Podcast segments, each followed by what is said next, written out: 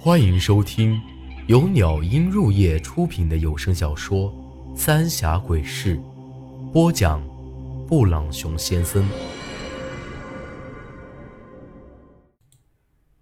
第六十二集，喜得贵子。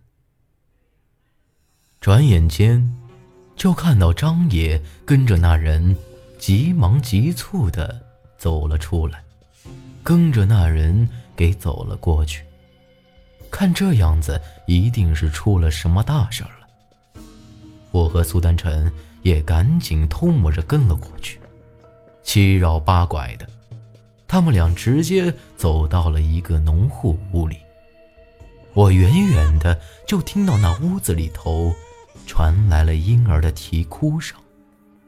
张爷进去了一阵子之后，那婴儿的哭声更大了。而且一听，就晓得是受了极大的痛苦。难道这张爷要弄死那婴儿？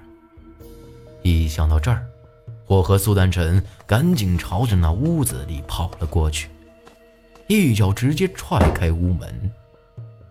进屋一看，张爷正将手放在那婴儿的额头上，嘴里还念念有词。而这婴儿一看就是刚出生没多久，接生婆手上的血都还没来得及洗呢。而经过张爷这么一弄，居然就没再哭了，脑袋上还隐隐看到一个黑色的手掌印。一看我和苏丹晨，这屋里头的人都是一脸的惊讶。咦，你俩咋来了？张爷眉头一皱，将我俩打量了一番。呃，那个，我我们想在村里多打听打听，听到这儿有婴儿在哭，哼，我还以为是有啥危险呢。我十分客气的笑了笑。张爷点了点头，嗯，你说的没错这孩子才出生一会儿，你看这头上，那是鬼摸头。现在没事了。这鬼魔头听起来吓人的，但其实也没啥大不了。刚出生的娃娃火焰低，有些脏东西就喜欢小娃子，会出来和他玩，摸他的脑袋，就会把娃子给吓哭了。这会儿，苏丹臣也过去逗了逗那娃娃，并没有多说。之后。张爷才给我介绍了起来。这户人家男人叫做王老六，他媳妇儿也都叫六婶儿。虚弱的躺在床上，满脸都是眼睛水儿但那右脸却被烫了一个大疤子，皮都皱巴巴的，看起来有点瘆得慌。不过这女人一看就是老实巴交的庄稼人。而他找的那个大叔叫做大虎，长得虎头虎脑的，身子板儿结实的很呢。好了，我看明日就不错了。那个老六啊，你准备一下，摆几桌，大伙儿图个热闹，也好给柴子冲冲煞气。张爷交代完之后，又把我俩看了看。就离开了，而我和苏丹臣也只能给王老六道了歉之后，也离开了。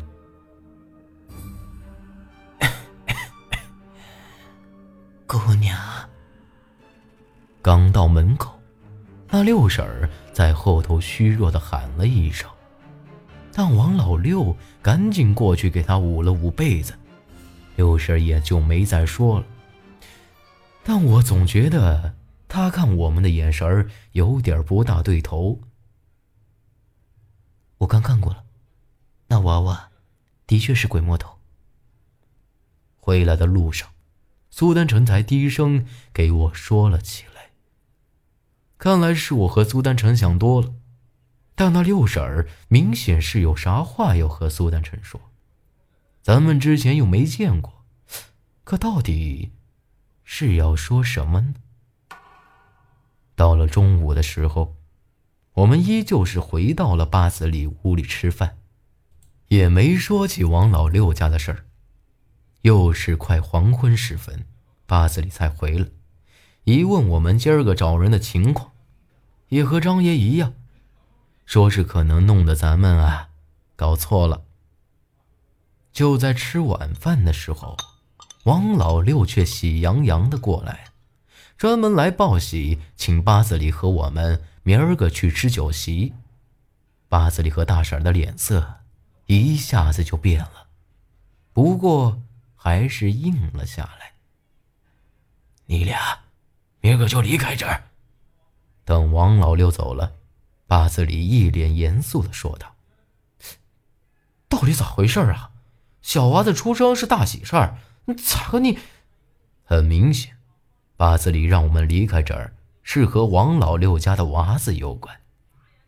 八子里愣了愣，张了张口，准备说什么，但大婶儿却扯了扯他，那意思很明显，让他莫再多说了。没找到人，你们留在这里做什么？我屋里的粮食可不是捡来的。八子里说完，就回屋睡了。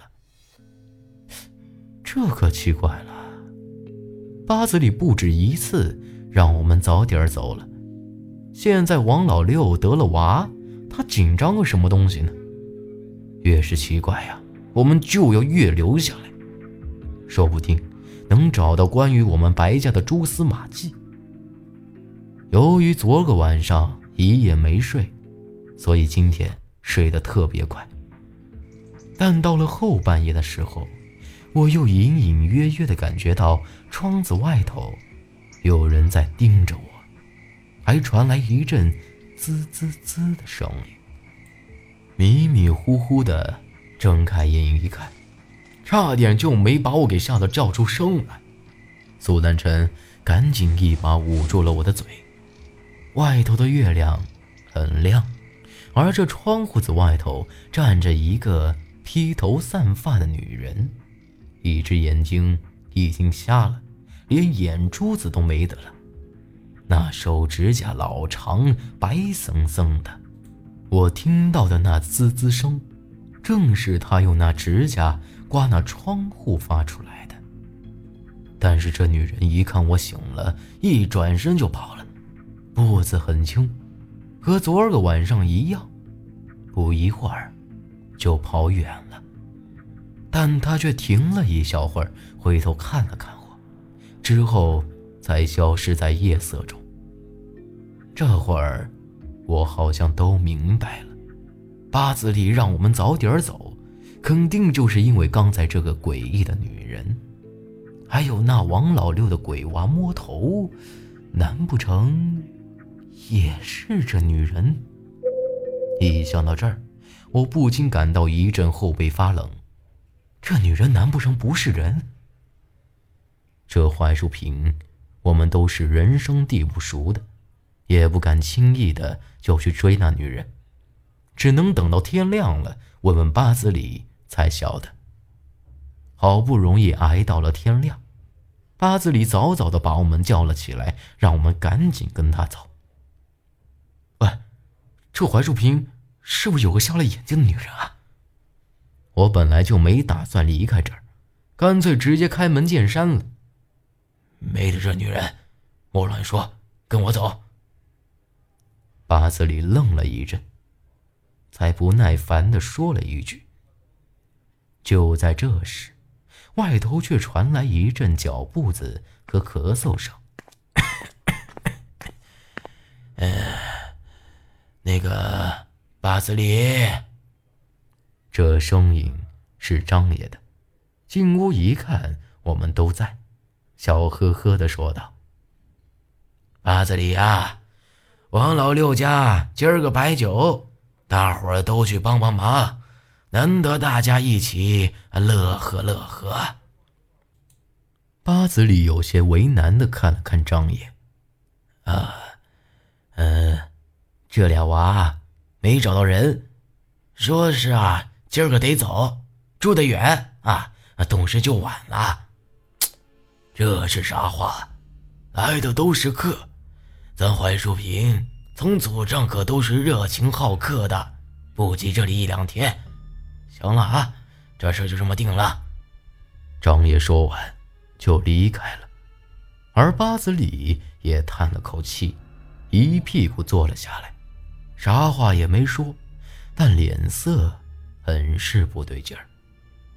过了一阵子。八子里就带着我俩去了那王老六家，已经有不少人在帮忙忙活着了。八子里也开始帮忙搬桌子、板凳啥的。本来我也想去帮忙，可是大伙儿对我和苏丹臣格外客气，说咱们都是贵客，可不能让我们动手啊。寒暄了一阵子，苏丹臣将我扯到了一边儿。你看出来没有？这村的女人很多都有伤。苏丹臣在我耳边低声说道。我看了一下，苏丹臣说的没有错。这村里很多女人身上都有伤，有个婶子的一只手都断了。要说有那么几个人身上带伤，倒也说得过去。但这么多人身上都有伤的话，那可有点不对劲了。这会儿，我又想起昨晚那个女人，不管是人是鬼，那眼睛明显是被挖了出来呀！这难道是巧合不成？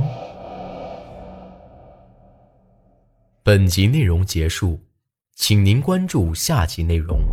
我是布朗熊先生，咱们下集再见。